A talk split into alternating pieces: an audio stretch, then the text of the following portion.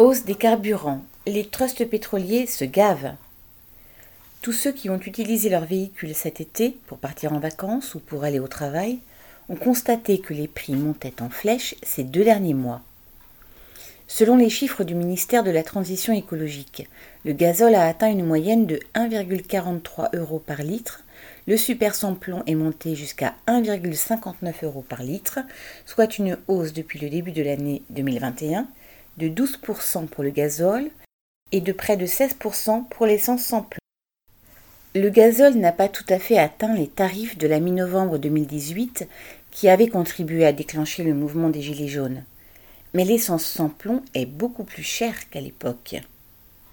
Ces hausses s'expliquent par une offre inférieure à la demande, les pays de l'OPEP et leurs alliés relançant la production à un rythme précisément négocié pour leur garantir un prix élevé.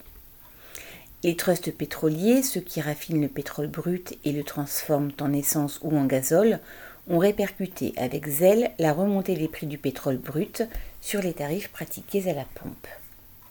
Ces capitalistes multimilliardaires avaient vu leurs profits légèrement écornés par la baisse d'activité économique du début de la pandémie.